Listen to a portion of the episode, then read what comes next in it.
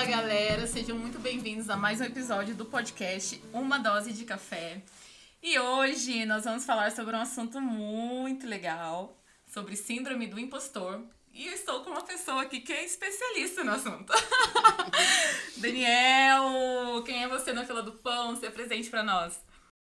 Meu nome é Daniel, é, tenho 34 anos, sou formado em psicologia clínica pela Unicamp, é, fiz meu mestrado na faculdade de Roma. e. O que você tá rindo, Mariana? Já tá sendo impostor, gente. Fala de verdade agora. É, não, não, nada disso. Esquece tudo. Eu tô há 15 anos na faculdade, não consigo me formar. Mariana, assim você fala, mundo que eu sou impostor antes de começar. É, não, eu sou, na verdade, eu sou engenheiro, mas essa vivência como impostor, acho que eu tenho de se sentir um impostor, eu tenho já faz alguns anos, então acho que eu posso falar como é a percepção de quem sente, né? E não de uma falar tecnicamente do, da síndrome, né? Mas falar de, de como que é o sentimento. Sim. Dani, fala um pouquinho pra gente qual que é a definição desse termo, né? Eu não sei. Eu acho que tem gente aí pensando, mas que raio que é isso de síndrome de, de impostor? Então explica é... pra gente aí brevemente. Então, eu não sei a parte técnica. não, mas eu li. Eu um Dicionário, gente. O Google tá aí um pra isso. Antes. É, mas então, na verdade, assim, o nome síndrome é muito apropriado, né? Porque se for parar pra ver, essa síndrome do impostor ela não, não é uma doença reconhecida, né? Com CID, né? Não tá no catálogo. É mais como se fosse uma consequência de outras coisas, tipo de depressão, de ansiedade, de TDAH, não sei se conhece alguém que tem TDAH. Ah, eu conheço. É, conhece? Tem até amigos que são, né? Gente, só queria é. falar, assim, que o Dani é meu amigo há muitos anos. E tô muito feliz, Dani, de ter você aqui no meu podcast. É uma honra mesmo, porque a gente divide aí muita coisa aí durante todos esses anos, né, Dani? É uma bagagem bem grande.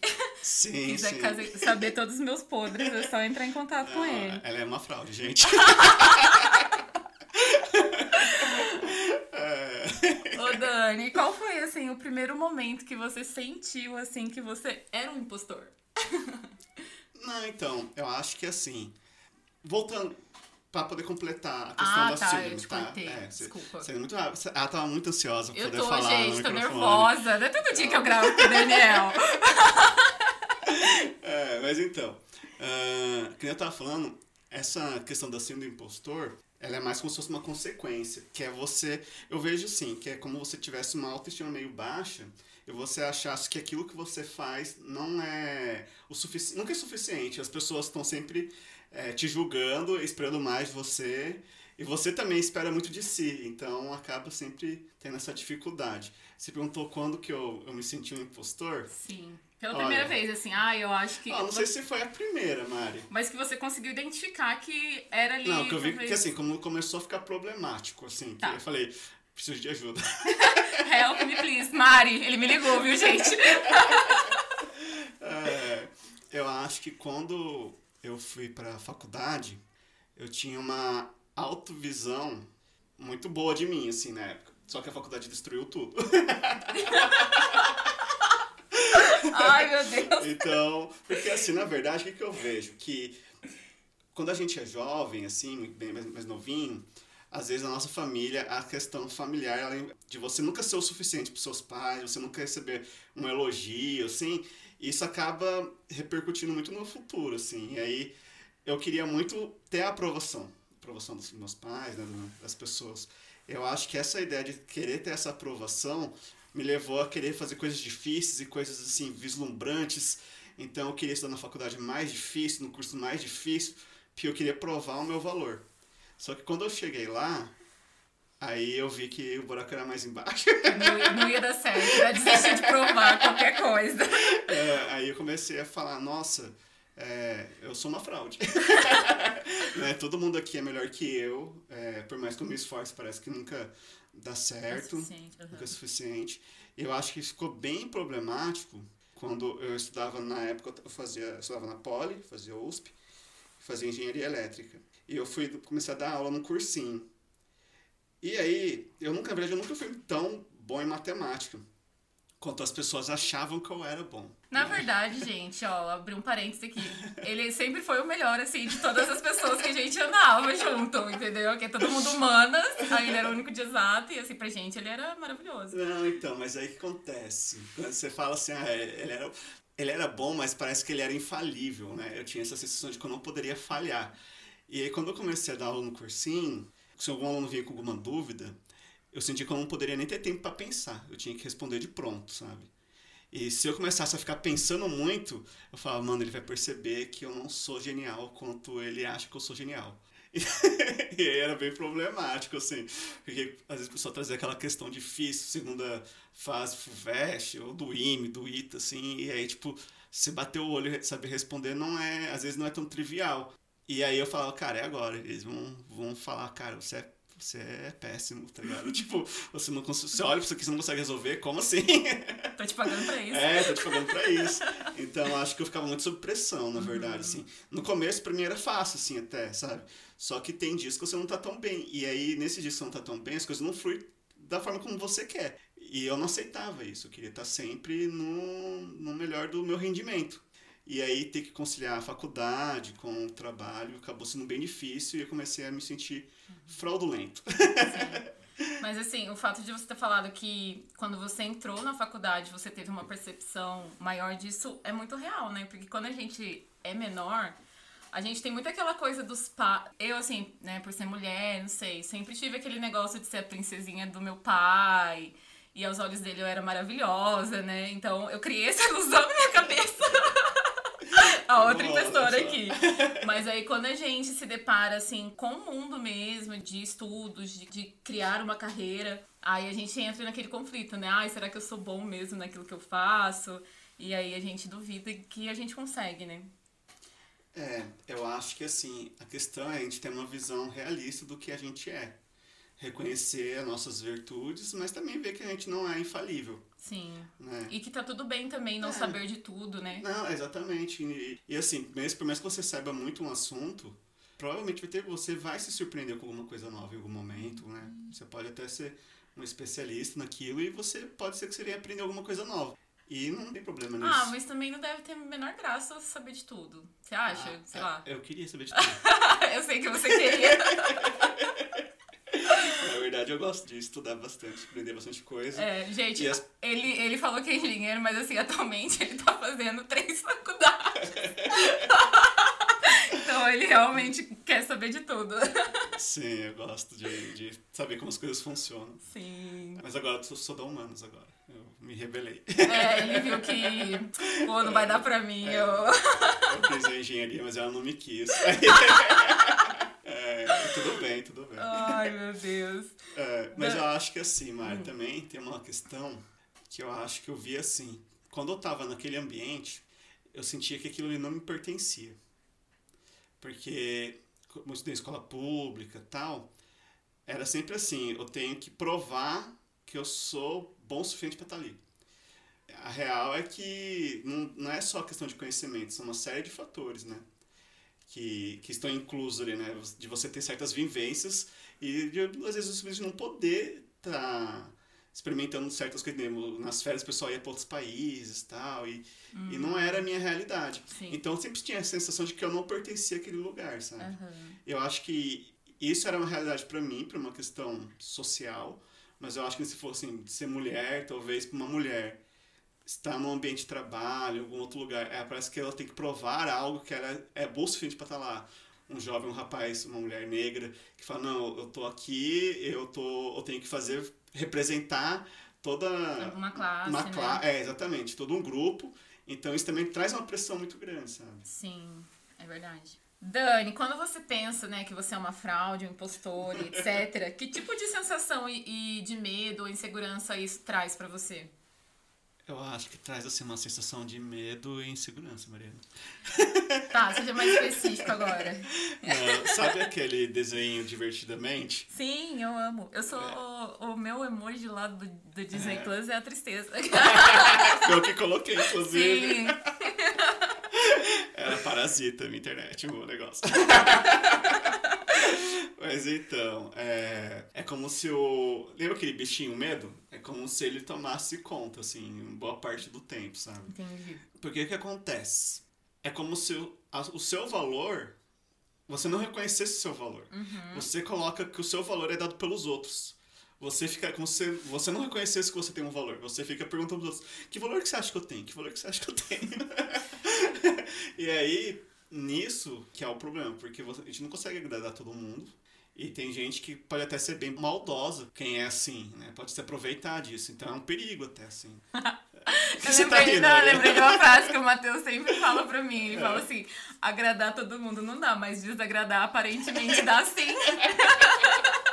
Não, cara, você me lembrou uma coisa. Uma vez, eu tava lá no serviço lá em Caraguá, você sabe que lá foi meio punk pra mim, né? Sim. Nossa, não, não foi, não foi um- uma época legal. Aí uma moça que trabalhava comigo falou assim pra mim, ficar ouvindo conselho construtivo de que nunca construiu nada, né? E, Tipo, e dá aquela sensação assim, ai, quando, como eu te conheço, assim, a gente cresceu junto, você pensa que, nossa, não, não construí nada, tipo, não consigo alcançar nada e etc. Viveu num looping ali na questão da faculdade e tudo mais. Mas conquistou muitas coisas também, né? Mas você acha que teve coisa que, assim, foi por sorte, justamente por pensar que nada que você faz tá bom? Mariana, ótima pergunta, fiquei surpreso agora.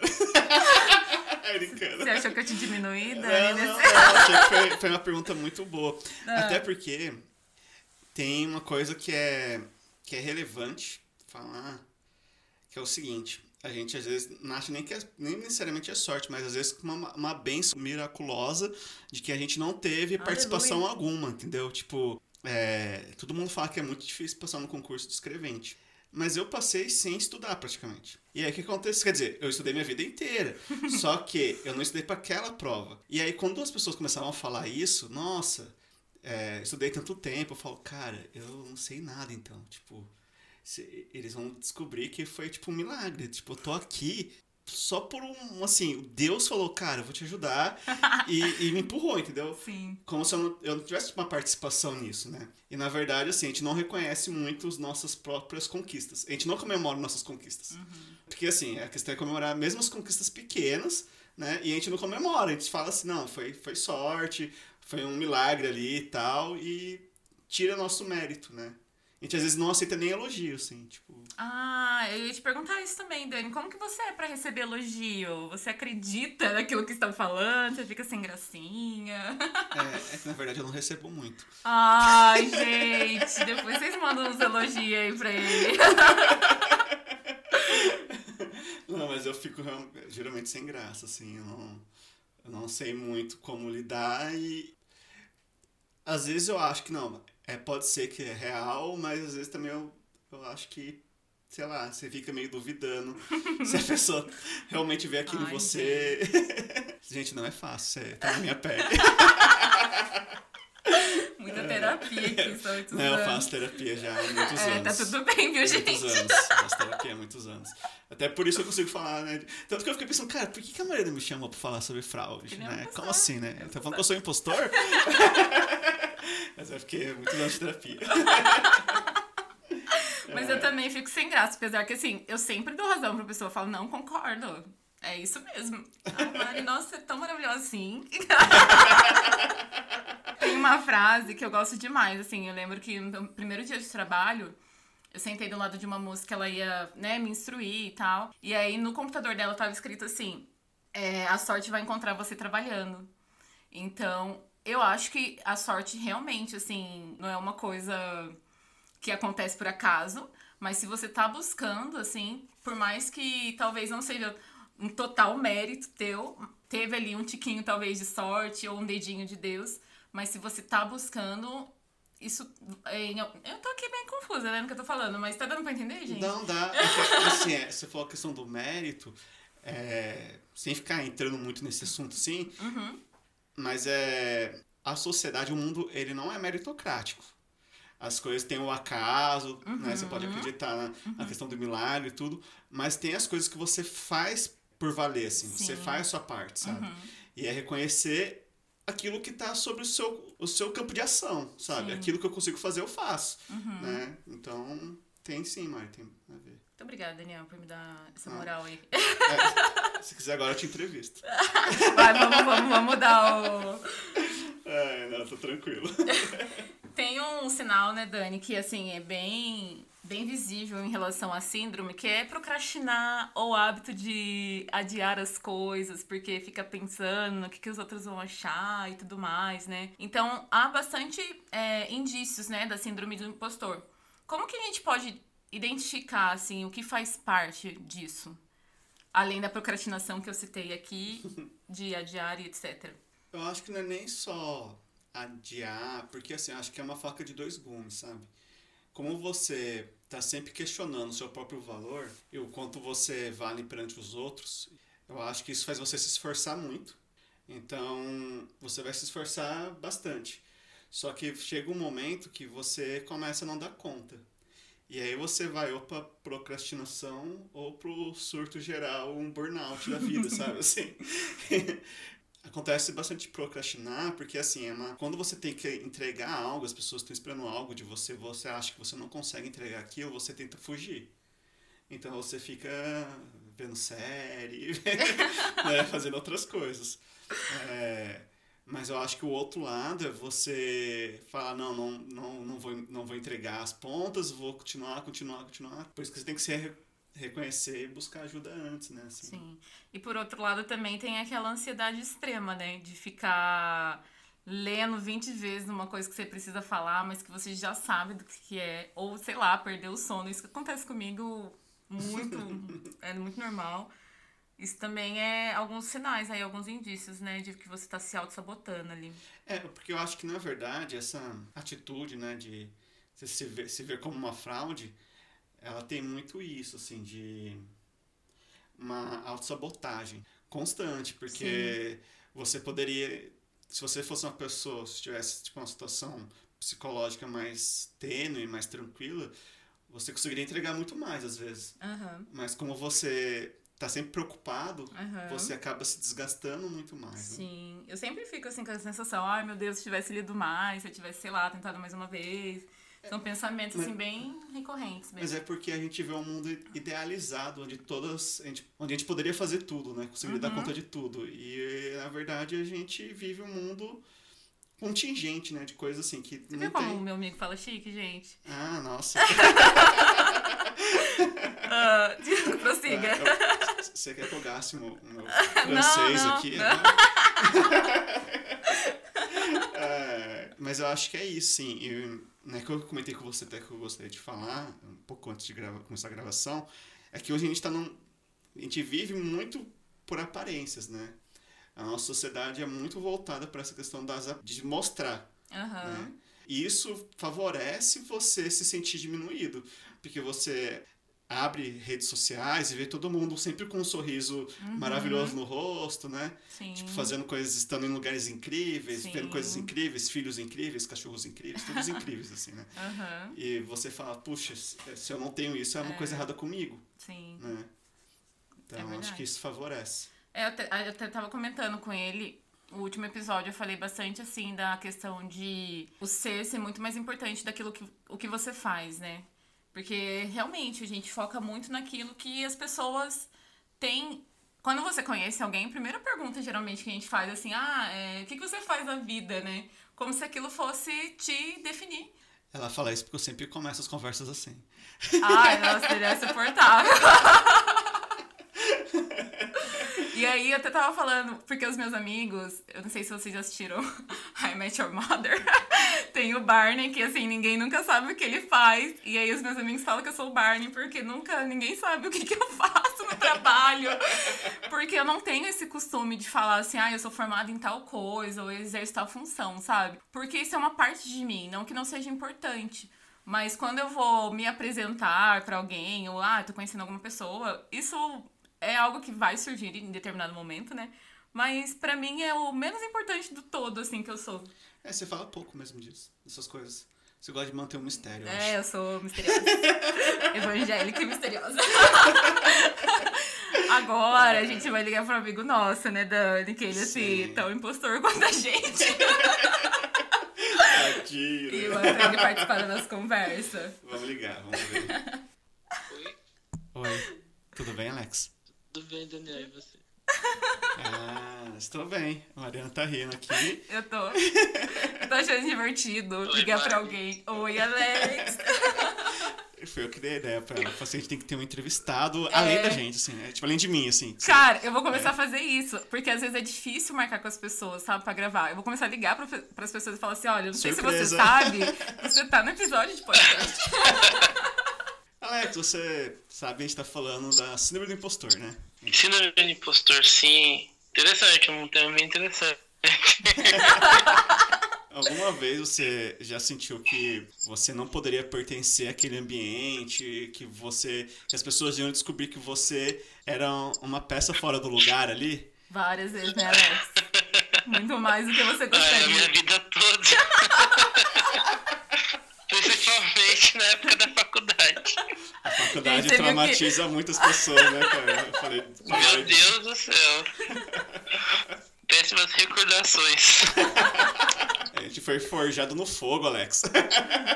Meu Deus, nossa, nem me fale. Mari, faz as perguntas aí pro Alex. Eu tenho uma pergunta, Alex. Por que, que nós somos cruéis ao julgar é, a gente e mais compreensível quando a gente julga o outro, né? Não no sentido do julgamento, assim, ah, de. Mas de. É, eu acho que ela tá querendo dizer que a gente tem uma visão mais. visão com mais compaixão pelo outro, do que com a gente isso. mesmo. Você vê dessa Hum, forma? entendi. Total, eu acho. Você tá respondendo por ele, Mariana? Você quer que Não, eu não fale? sei, eu tô. Eu sinto assim que a Alex quer falar. Então, eu acho que a gente tem, tem essa visão da gente ser mais exigente com a gente, porque, pelo menos comigo, né? É que eu não confio muito em mim, né? Então, tipo, eu sempre acho que eu sou pior que todo mundo. Meu Deus do céu, gente. Então é uma questão de autoestima também, né?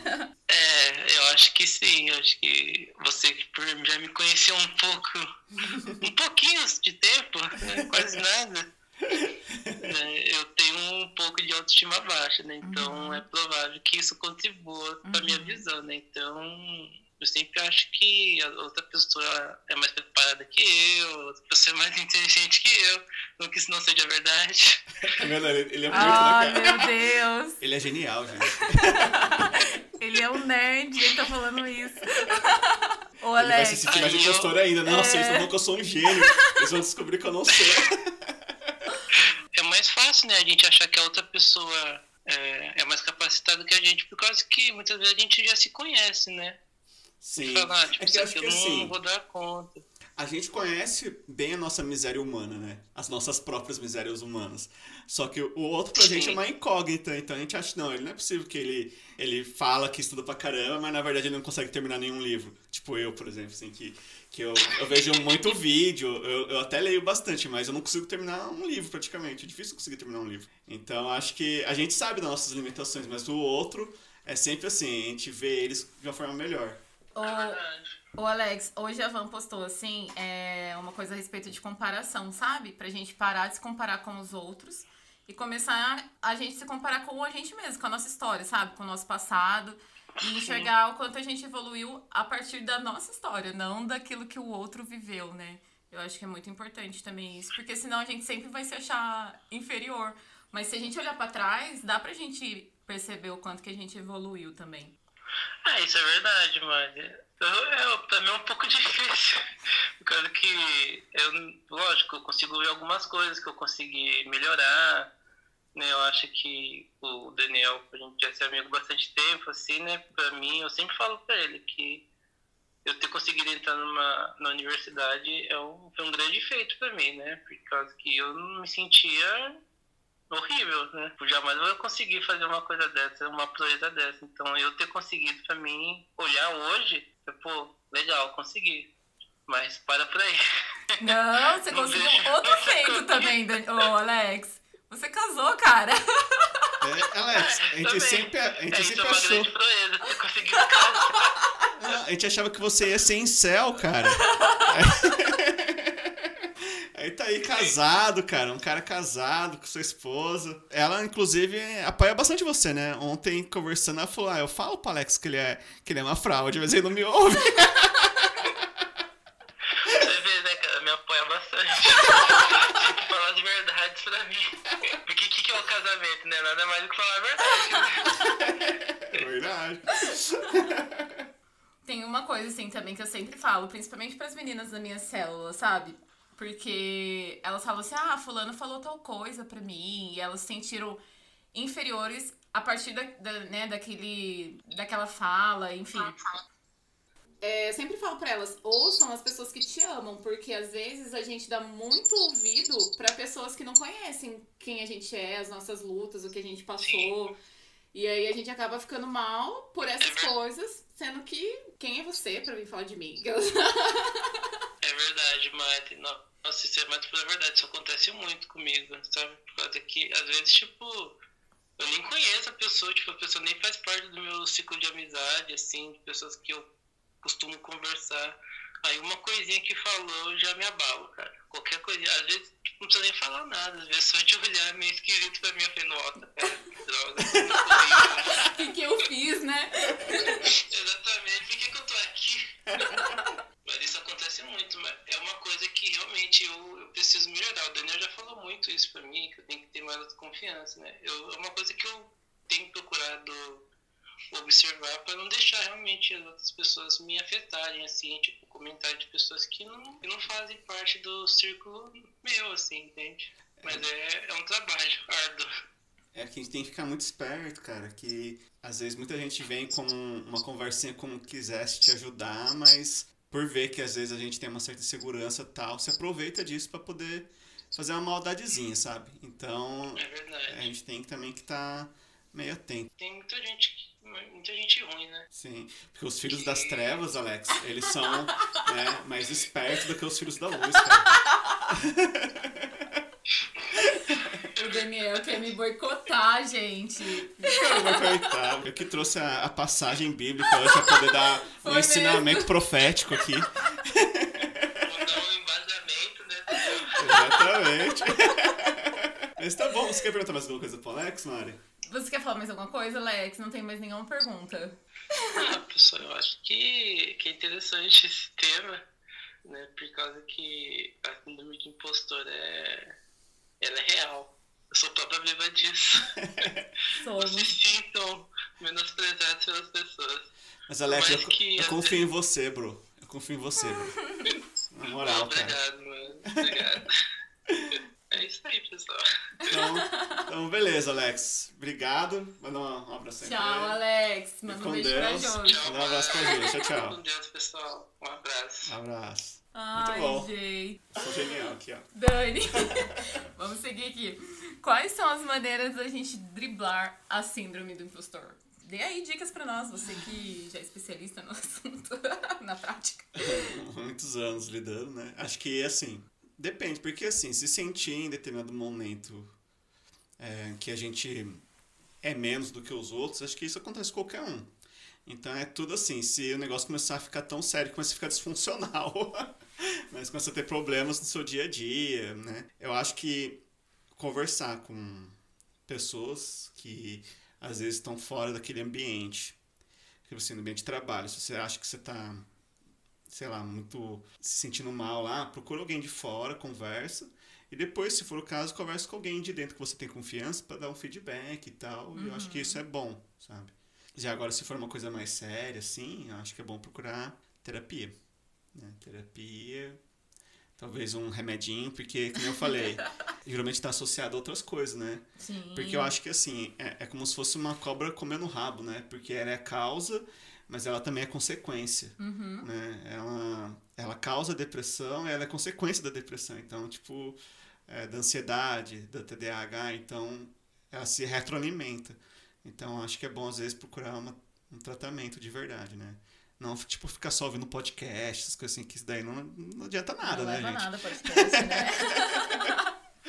isso aí, é Dani. Isso. Ninguém é perfeito, né? Todo mundo vai errar também em algum momento, a gente não vai agradar todo mundo. Existe sim a possibilidade de algumas pessoas não gostarem do que a gente tá fazendo e não necessariamente ser essa a verdade, né? Mas também existe o fato também de que a gente faz o melhor e às vezes o melhor é uma porcaria. Sim, sim.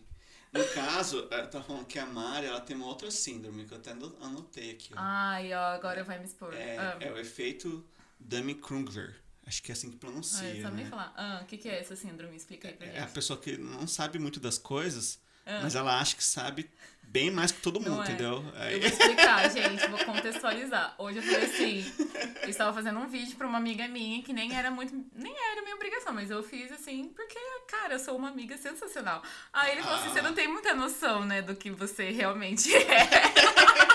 Aí ele, ele viu essa síndrome e falou que sou eu, entendeu? Que eu tenho uma, uma visão de uma realidade muito Não, eu da... que, assim, a questão é a gente ter uma visão realista da gente mesmo, Não, né? Gente, mas Que eu é- sou... Não, não, não, não, calma, não precisa se justificar. Ela tá meio na defensiva Eu tô agora. nervosa. Não precisa ficar na defensiva, Mari. Tá tranquilo, você tá num ambiente seguro aqui, ó, que Uhum. é, é comunicação Não não- violenta. não violenta. Comunicação não violenta.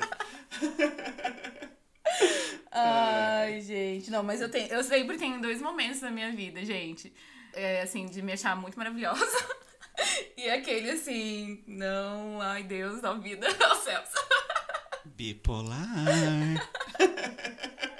Mas hoje eu tô no maravilhosa. Tá se sentindo maravilhosa, Mari? Ah, um pouco, né? Que Tô- bom, que é, bom. é, Não é sempre, né, Dani? Você sabe.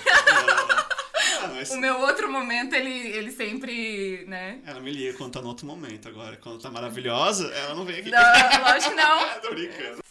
Mas, Mari, Hum. falando da, daquilo, né, de ter uma visão realista Uhum. e de si mesmo, eu acho que você te- trouxe uma leitura, uma passagem aí, você quer partilhar com, com, Com os irmãos? certeza. Na verdade, ele quem trouxe a passagem, hein? Olha como meu amigo é Eu sou um varão do Senhor. um varão valoroso. Um varão valoroso. Ah, é 12 o que mesmo, gente? 12, 3, eu acho. Ó, eu tô sabendo até de cor. Vamos lá. Em virtude da graça que me foi concedida, eu peço a todos e a cada um de nós que não tenha de si mesmo um conceito mais elevado do que convém, mas uma justa estima, ditada pela sabedoria, de acordo com a medida da fé que Deus dispensou a cada um. É isso aí. Você quer falar a respeito da passagem? Tá Não, bem clara, é- na é- verdade, ela né? é bem clara. Eu acho que assim, ele faz uma visão superior, né, que ele coloca, mas pra mim pode ser uma visão inferior. É, é legal você ter uma visão realista, né?